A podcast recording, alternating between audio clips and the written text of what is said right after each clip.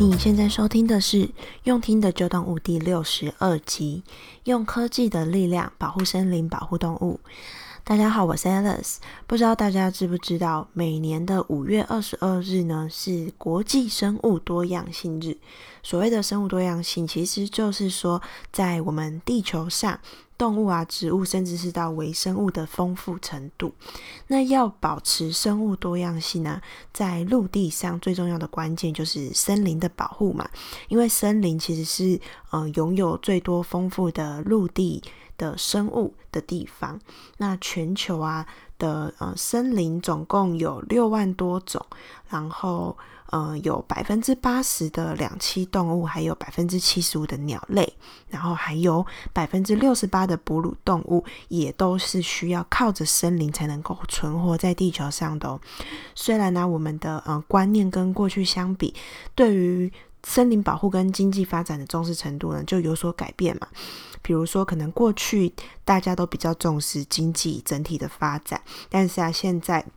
其实，嗯、像是我们台湾自己的农委会在二零二零年的时候就有做了一个调查，然后呢，他们就把嗯森林区分为十二种功能，比如说水土保持啊、净化空气，或者是游乐，甚至是提供木材等等。然后呢，就去做对民众做调查，结果调查结果出来是民众呢，大家觉得最重要的森林最重要的功能是气候调节以及生态保护的功能，然后呢，再来才是文化服务啊，然后最后最不重要的呢，只是木材供给的功能。所以啊，虽然说大家的观念真的已经跟过去进步了，嗯、呃，跟过去相比很差差别很大了，但是啊，在联合国他们有个统计，就是说近十年来。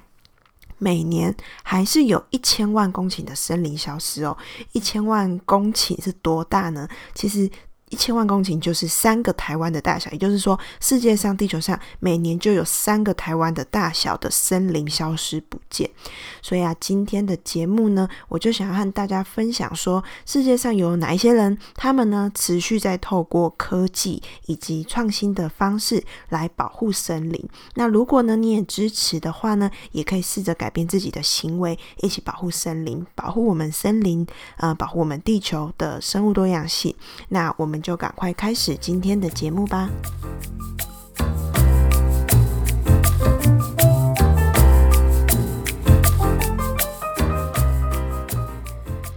个呢，要分享的就是一个搜寻引擎。搜寻引擎大家应该知道吧？就是像我们用 Google Chrome 或者是 IE 或者是 Firefox 这种东西，或 Safari 这种就是搜寻引擎。那自从啊网络进入人类的生活之后啊，带来了便利以外呢，其实啊也很需要很多的电力嘛。那因为目前其实。嗯，地球上大家发电的方式主要还是以石化的能源为主，所以呢，也就代表说会排放出很多的温室气体啊，跟消耗很多的能源。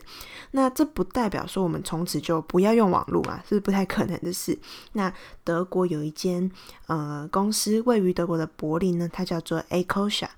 它呢，呃，就是一个提供搜寻引擎服务的公司。那他们最大的不同呢，就是它这个搜寻引擎 Ecosia，它不是以盈利为最大的目标，而是呢，以全球多种十亿棵的树。为他们这间公司的核心目标，也就是说，他们希望他们这间公司的希望就是要在地球上多种了十亿棵的树。那这间公司呢，他们会将他们百分之八十的广告收入用来植树造林。那这个特别的目标呢，也为这间公司吸引了很多的用户，也就是一般我们需要使用网络的人。那当然呢，很多人呢可能还是很难改变自己，呃，使用 Google 浏览器 Chrome 的习惯嘛。那这公司呢，它也有一个很特别的方式，来让你不需要舍弃你的 Google Chrome 浏览器哦。他们呢研发了一个 Chrome 的插件，插件的概念其实有点像是小工具。那你就可以呢到这一家公司 Ecosia 的官网的首页，去找到一个叫做 Add to Chrome 的按钮。那 Ecosia 的官网网址呢，我也会放在我们这一集。呃的官网原文里面，然后也会放在我们 Facebook 粉专这一集的发文里面。大家呢有兴趣的话，就可以到他们的官网首页去找到 Add to Chrome 的这个按钮，然后呢，你就可以新增扩扩充这个功能，把这个 Ecosia 的浏览器新增到你 Chrome 里面去。那它新增的进去，你一样之后呢，使用 Chrome 的时候，你还是一样在使用 Chrome，只是你的背后其实也默默的的的在开始使用 Ecosia 这个浏览器了。大家可以试着用用看，就可以知道它的呃样子长什么样子。那你也可以在这个 Ecosia 的呃浏览器的右上角，你在使用的时候就可以看到一棵树的一个 logo 一个标签。那它就会根据你的搜寻行为显示你说你用了他们的浏览器几次了。那平均呢，你每四十五次的搜寻，就是说你每做了四十五次的搜寻呢，你就可以有足够的利润去种一棵树哦。那目前来科下，它已经在地球上种植了一点二亿棵树了。所以啊，让我们一起透过搜寻来帮地球种出更多的树，让我们拥有更多的森林。那其实你想一想，其实你一天会嗯、用浏览器去上网搜寻几次？我觉得大家应该非常非常多。像我自己就是想到什么，我就想要上网查一下查一下。所以我觉得一天其实我凭搜寻好几十次，所以我可能一天到两天我就可以达到四四十五次的搜寻，就可以帮地球种一棵树哦。那第二个要分享呢，则是嗯、要怎么打击三老鼠。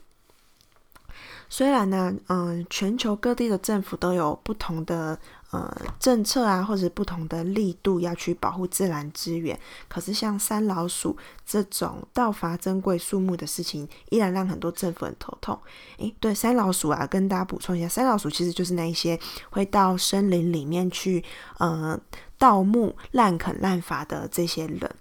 那呢，呃，有一个叫做 Topher White 的年轻人，他那时候在二零一一年的时候，他有一次自己到呃热带雨林的地区去旅游，然后他就听到了电锯在砍伐树木的声音。那他听他就知道说是山老鼠在盗伐这些森林里的树木，所以呢，就让他在那时候下定决心要创立一个叫做 Rainforest Connection 这家公司，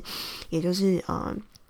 就是连接雨林的这间公司，那他运用了他自己工程师的背景的经验，所以他就去呃在旧的手机上面去改装它，然后呢把它改成一个能够探测到发噪音的一个工具，他就把旧手机改成一个这样子的。这一个机器，然后呢，它就在森林里面，你就可以间隔一定的距离，就把你的它改造的这个旧手机的这个设备安装在树上，然后呢，这些旧手机它们就可以透过讯号的方式跟手机相互连接。所以啊，这些安装在树上的这些旧手机这些机器呢，一旦侦测到呃森林里面有相关的声音，就可以发送通知到森林巡逻人员的手机里面哦。所以啊，因为这样子的通知就可以让森森林的巡逻人员，他们可以第一时间赶到现场去制止、去开罚这些山老鼠，他们盗采呃森林里面树木的行为。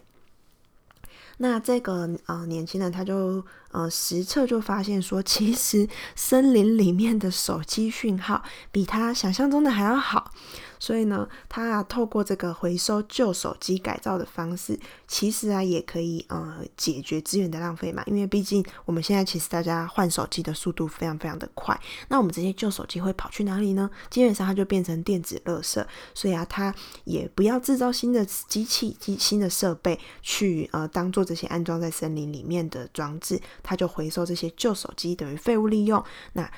可以。去达到他要的目的，同时也可以呃减少额外去制造这些新的设备的资源的浪费。那可能有听众就会想到说，嗯，那你在森林里面装这些旧手机，那电力的问题要怎么办？这些手机总是要充电吧？所以啊，其实啊，它的呢，呃，逻辑，它的方式就是说，它改，它用了一些改造后的太阳能板。那太阳能板在森林里面就可以去制造电力，提供这些安装在森林里面树上的旧手机来使用。那对 Topher White 这个年轻人来说，他呢提供的这个解决方式，其实他说他也没有运用到什么高深的技术，但是他就只是。呃，用了一些些创意，然后在他看到的问题上面，然后用这些创意去落实去执行。所以啊，因为他这样子很好的想法，让许多的国家呢，纷纷都跟他们这间公司来接洽，想要导入这个产品来保护各个国家珍贵的森林资源哦。好，那最后一个案例呢，我们就来分享说，怎么样透过手游来种树。手游就是手机游戏，怎么样透过手游来种树呢？那韩国啊有一个人叫做 Kim，他创造了一个叫做 Tree Planet 这间公司。那这间公司的游戏的设计理念呢，就是以树木为主题。那他可能透过不同的游戏的形态来。打造不一样的手机游戏，比如说，可能有的游戏是树木宝宝养成计划，或者是保卫树木的塔防游戏等等。那它这些游戏的场景就会去结合现实生活中环保的议题，比如说可能是蒙古沙漠化啊，或是泰国的水灾，或者是嗯韩国的首都首尔它都市绿化等等的议题。然后他就告诉玩家说，你一旦完成了游戏的关卡进度呢，就会在你玩的这个场景里面去种。下树苗，虽然，你在游戏里面你种下的树木呢，要怎么转换成现实生活中的树木呢？Tree Planet 这间公司啊，它先设计了这个游戏，吸引大家来玩嘛。接着呢，它呢就透过呃，在游戏画面里。呃，里面呢，你可能就是去跟一些企业合作，那企业可能去买这些呃手机游戏画面的广告的版位，然后呢就会有钱嘛。所以呢，这间公司它拿这些广告收入，一样也把这些广告收入呢去支持那些非政府的组织去种树。那他们呢不止，他们不是说像玩家收费，你玩这个游戏都是免费的，而是跟企业去收这个广告费用。其实就跟前面第一个。嗯，我们分享到的案例就是那个 Echoshot 浏览器一样，它的概念也是一样，提供免费的东西、免费的浏览器、免费的游戏给呃用户、给玩家去玩。但是呢，因为很多人在这上面，所以呢，他就可以开始卖广告给需要的企业。那企业付的钱呢，他就有收入，就可以拿去做他支持的呃理念，可能是种树。